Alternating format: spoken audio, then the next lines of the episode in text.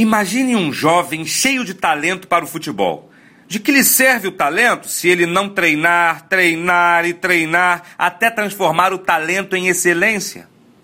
Mozart produziu mais de 600 músicas. Darwin escreveu exatas 109 publicações e apenas uma foi a teoria da evolução. Já Albert Einstein publicou 248 teses, uma delas a respeito da teoria da relatividade. Freud publicou 350 teses. Rembrandt produziu 350 pinturas. E Thomas Edison fez mais de duas mil experiências até inventar a lâmpada e mais nove mil para aperfeiçoá-la. Sem lembrar de Picasso, que criou mais de 20 mil obras artísticas. Por isso tudo, a ação é mais importante que a ideia.